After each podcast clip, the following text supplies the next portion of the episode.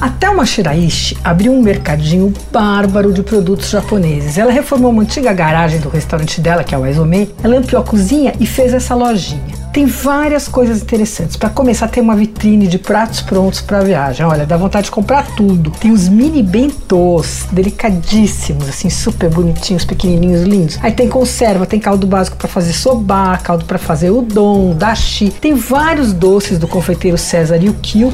O César estudou confeitaria no Japão e ele é ele que fornece os doces lá pro Aizome, né? É, bom, tem pastrame, alho negro e as coisas variam na vitrine. Além disso, tem cerâmicas da Kimi Nixon lindas, contemporâneas, minimalistas, assim, umas cores diferentes, delicadas tal.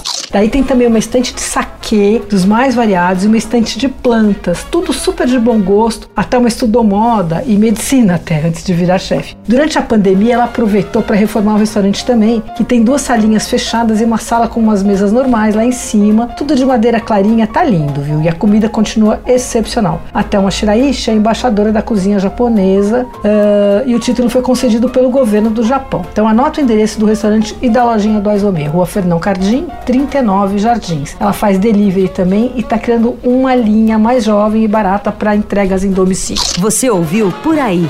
Dicas para comer bem com Patrícia Ferraz.